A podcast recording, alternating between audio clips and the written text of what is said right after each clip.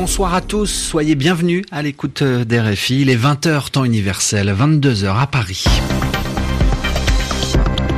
Adrien Delgrange. Avec ce soir Zéphirin Quadio pour vous présenter le journal en français facile. Bonsoir Zéphirin. Bonsoir Adrien, bonsoir à toutes et à tous. Au sommaire de ce journal du 31 mars. La Slovaquie a une nouvelle présidente, Zuzana Chaputova, élue avec près de 58% des voix. Le perdant, Maros Sefcovic, est lui crédité de 42% des voix. En Ukraine, le président sortant Pedro Poroshenko est en difficulté à l'issue du premier tour de l'élection présidentielle. L'actualité en France. Amélie de Montchalin, Cédric O, Sibeth Ndiaye, des proches d'Emmanuel Macron, ont été nommés ministres et porte-parole du gouvernement ce soir. Et dans ce journal, nous nous intéresserons aussi à la visite du président brésilien Jair Bolsonaro est en Israël et puis Yvan Amar nous rejoindra pour l'expression de la semaine. Les journaux. Les journaux en français facile. En français facile. Elle s'appelle Zuzana Chaputova et elle a été élue présidente de la Slovaquie. Elle est avocate, elle est novice en politique, ce qui veut dire qu'elle n'a jamais exercé le moindre mandat.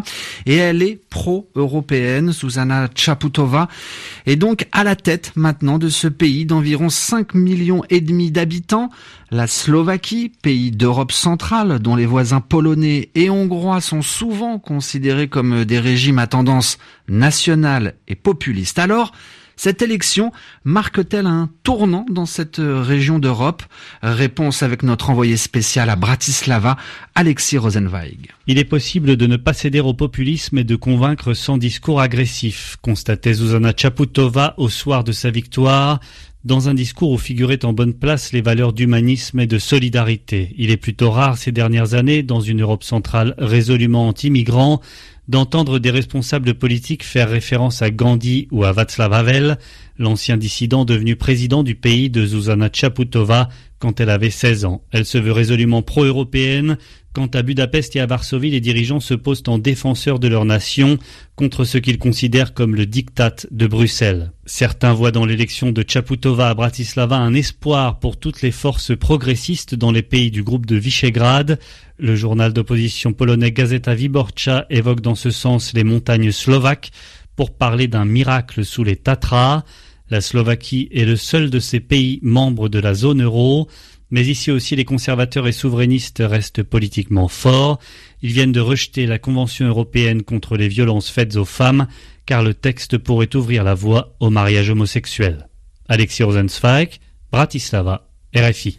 Élection encore avec le premier tour de la présidentielle en Ukraine aujourd'hui. Et selon un sondage réalisé à la sortie des bureaux de vote, c'est un comédien, Volodymyr Zelensky, qui est arrivé en tête du scrutin avec 30% des voix. Il affrontera le 21 avril prochain le président sortant Petro Poroshenko. Et puis des élections municipales en Turquie ce dimanche. Des résultats non définitifs à cette heure-ci. L'opposition turque dispose, d'après les premiers résultats, d'une courte avance dans la capitale Ankara face au parti du président Recep Tayyip Erdogan. En revanche, à Istanbul, eh bien, le parti euh, du président arriverait en tête de ces élections municipales. Theresa May avait mis sa démission dans la balance pour faire passer l'accord de sortie de l'Union européenne vendredi dernier, mais rien n'y a fait, hein, Adrien. Cet accord de sortie de l'UE a été rejeté pour la troisième fois. Du coup, Theresa May sort affaiblie de ce vote. Reste à savoir maintenant si elle restera quand même chef du gouvernement britannique. La course à sa succession a en tout cas déjà commencé. Alors qui serait alors le meilleur leader. Dans la circonscription du chef de l'opposition, Jeremy Corbyn, au nord-est de Londres, les électeurs hésitent entre un retour au pouvoir des travaillistes ou alors un rejet de l'ensemble de la classe politique. Reportage Anissa El Jamri. Un marché bio du nord-est de la capitale britannique, des passants qui flânent entre de petits stands de fruits et de pâtes fraîches, de fromage britannique et européen. Ici, on est en terre travailliste depuis des générations avec des électeurs qui veulent le croire. Leur député, Jeremy Corbyn, serait meilleur que Theresa May. Il ferait des compromis, il serait plus pragmatique, il est beaucoup plus flexible. Theresa May est dogmatique, rigide et semble incapable d'admettre qu'elle puisse faire une erreur. Même ici, pourtant, dans ce fief imprenable, il ne faut pas beaucoup chercher pour trouver des électeurs pétris de doutes. Il serait meilleur que Theresa May, mais pas tant que ça. Il ne pourrait pas diriger le pays. Je le crois incapable de gérer la situation correctement. C'est un bon opposant, mais pas un dirigeant. Nous sommes dans un tel pétrin, je ne vois pas quelle différence ça ferait si le Labour prenait le pouvoir. Le pays est divisé entre Londres et le reste. C'est un fossé qui s'amplifie depuis 20 ans. Jeremy Corbyn et le Parti travailliste ne vont pas changer ça en une nuit.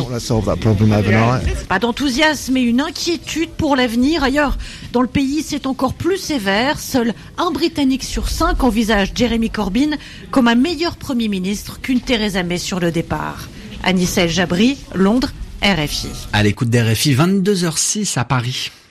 En France, remaniement ministériel après le départ de Nathalie Loiseau. Et c'est Amélie de Montchalin qui a été euh, nommée secrétaire d'État aux affaires européennes pour euh, la remplacer. Cédric O est lui nommé secrétaire d'État au numérique.